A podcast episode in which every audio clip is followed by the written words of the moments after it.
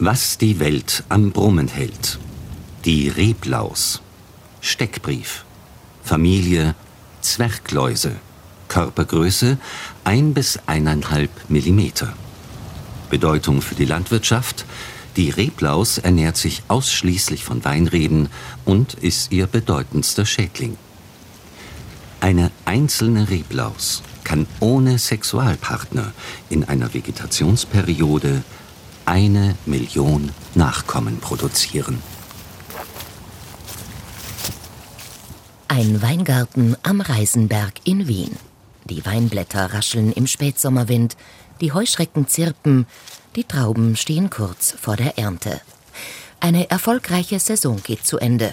Doch an den Wurzeln unter der Erde oder an den Blättern könnte Gefahr lauern. Die Reblaus. Denn die große Reblausplage in Europa, die in Österreich 1867 erstmals auftrat, ist nicht aus der Welt. Auch wenn der Schauspieler Hans Moser bereits 1940 in einem Wiener Lied von Ernst Marischka und Karl Föderl über das unheilbringende Insekt scherzen konnte.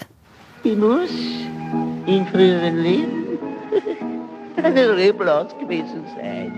Sonst wäre die Sehnsucht nicht so groß nach einem Wein. Drum du den Wein ich auch nicht trinken, sondern beißen. Ich hab den roten grad so gern als wie den weißen. Und schwören könnte ich, dass ich eine Reblaus gewesen bin. Ich weiß bestimmt, ich hab gehaust in einem Weingarten bei Wien. Drum hab den Gumputzkirche ich so vom Herzen gern. Und wenn ich stirb, bitteschön, möchte ich ein Reblaus wieder werden.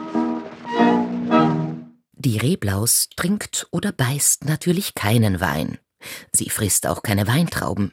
Sie ernährt sich aber ausschließlich von Weinreben, wissenschaftlicher Name Vitis, und saugt an deren Wurzeln oder Blättern. Da sieht man die Mutterlaus, relativ groß mit den Eiern drumherum gelegt. Astrid Forneck forscht an Rebläusen seit 20 Jahren. Sie leitet das Institut für Wein- und Obstbau der Universität für Bodenkultur in Tulln und ist in einem Weinbaubetrieb am Rhein aufgewachsen. Sie ist fasziniert von der winzigen Zwerglaus, die den Weinbau in Europa vor rund 150 Jahren in die Krise gestürzt hatte. Als ich angefangen habe mit meiner Forschung, hat mein eigener Vater, der auch Keller- und Küfermeister ist, wieso, wieso, was machst du denn mit der Reblaus? Das ist, doch, das ist doch überhaupt kein Problem mehr.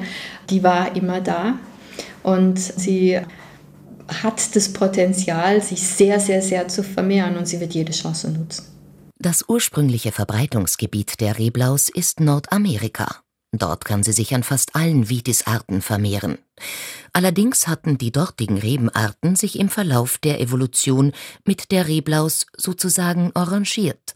Sie konnte also nicht so großen Schaden anrichten wie später in Europa und auf anderen Kontinenten.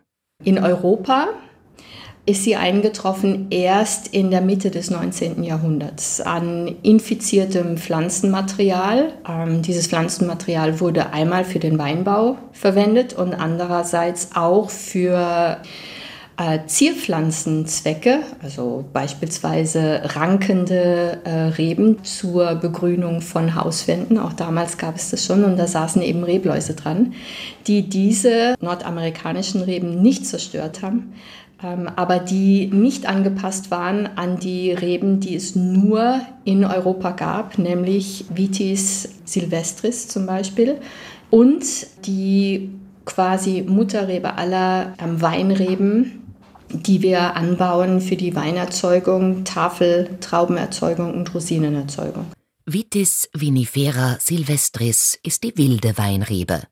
Die edle Weinrebe, die für Wein, Tafeltrauben oder Rosinen angepflanzt wird, ist Vitis vinifera vinifera.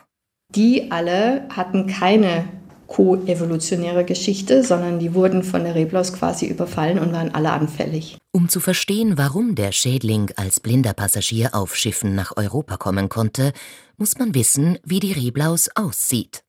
Die Reblausforscherin Astrid Forneck zeigt ein Bild. Also die Reblaus ist wie gesagt eine Zwerglaus. Sie hat sechs Beine. Sie hat Antennen, an der man sie recht gut erkennen kann. Ähm, sie ist äh, ein Millimeter, anderthalb Millimeter ungefähr groß und sie ist äh, rund, kugelrund. Da sieht man das ganz, ganz äh, schön, finde ich. Also sie ist ein wunderschönes Tier. Sie hat Chitinspangen.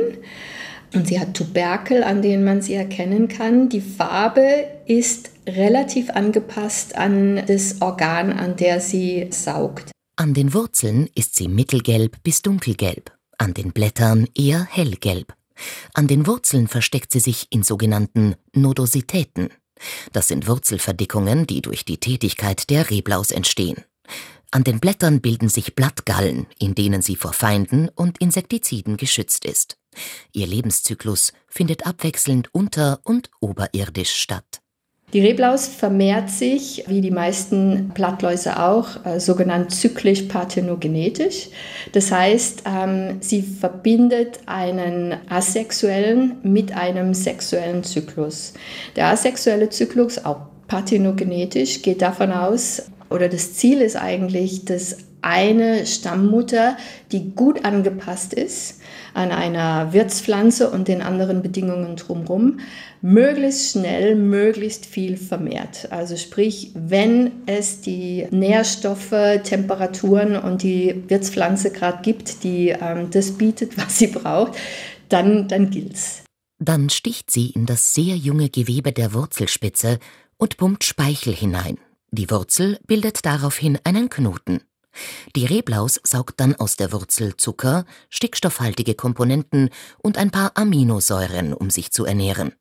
Dabei manipuliert die Reblaus die Rebe so, dass sie möglichst viele Nährstoffe erhält. Das heißt, es gibt ein Signal zwischen Wurzelspitze hoch zum Blatt, die man glaubt es oder man glaubt es nicht, wir wissen es, die ihren Metabolismus so ändern, indem sie zum Beispiel zusätzliche Stomata bilden. Das heißt, es kommt mehr CO2 hinein, logischerweise, damit mehr Zucker in den Wurzelspitzen gebildet werden kann.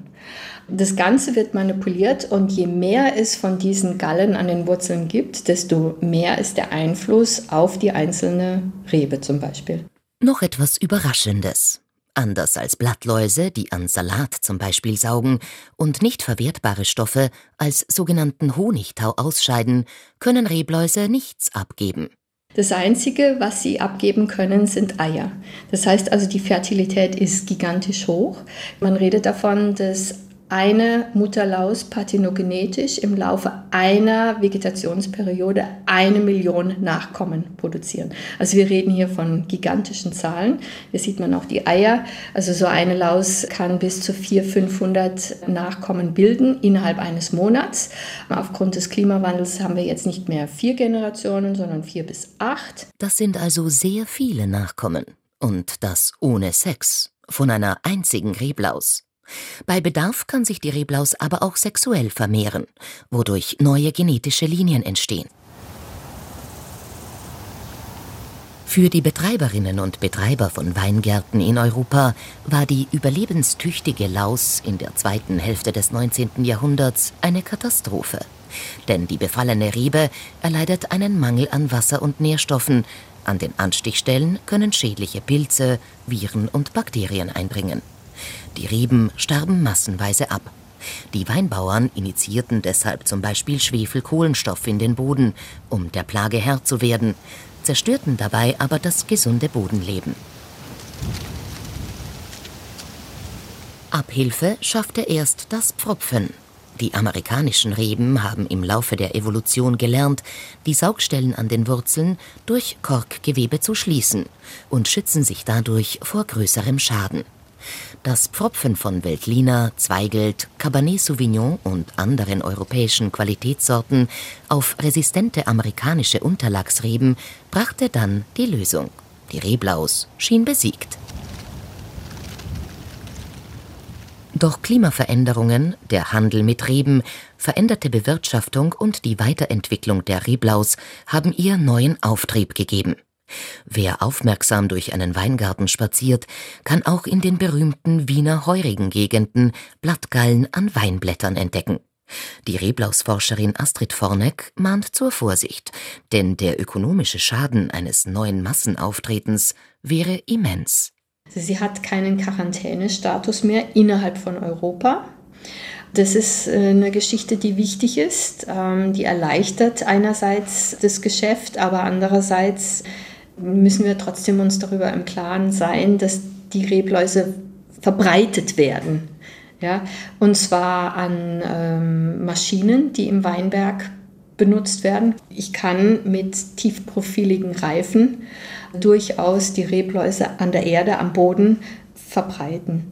Oder auch mit Laubschneidemaschinen die Rebläuse von Blättern auf andere Rebstöcke übertragen können. Wir laufen hier manchmal rum wie beim Kriminaltechnischen Dienst mit Overalls, weil diese Tiere, diese Jungläuse, die sind sehr, sehr robust und die halten sich an Kleidung. Also alles ist im Prinzip geschützt. Und noch etwas gilt es zu bedenken. Aufgrund der schnellen Vermehrung der Reblaus können sogenannte Superklone, also besonders robuste und schädliche Biotypen entstehen, die dann auch besonders gefährlich werden können. In Australien und China gibt es sie bereits, sagt Astrid Forneck. Eine Verschleppung dieser Superklone müsse verhindert werden. Um gewappnet zu sein, wird intensiv an der Biologie der Reblaus geforscht. Wo an ihrem Lebenszyklus könnte man ansetzen, um sie in die Schranken zu weisen? Und wie groß ist der Schaden für die Weinrebe konkret, auch angesichts anderer Stressoren wie Hitze und Dürre?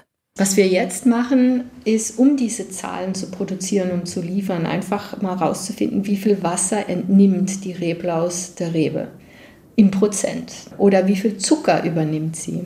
Wir haben heute einen, Versuch, nee, gestern einen Versuch abgeerntet, da haben wir ähm, markierten Stickstoff den Reben gedüngt und haben sie mit und ohne Rebläuse behandelt und zusätzlich einem Trockenstress unterzogen.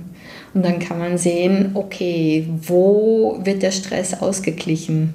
Nimmt sich die Reblaus noch das Letzte, was sie kriegt oder nicht? Oder hat es vielleicht sogar einen positiven Effekt? Wir wissen es nicht. Solche Daten seien entscheidend, um nicht nur die Weinbauern und Weinbäuerinnen, die Studierenden und die Forscherinnen und Forscher, sondern auch alle anderen Beteiligten zu überzeugen, dass es wichtig ist, auf diesen Schädling zu achten, sagt Astrid Forneck. Also wir wissen, die Reblaus ist da. Ich sehe sie immer als latentes Insekt, das nicht vergessen werden sollte. Ich bin der Meinung, die Reblaus wird den Weinbau nicht zum Sterben bringen, aber sie ist da. Man darf sie nicht vergessen.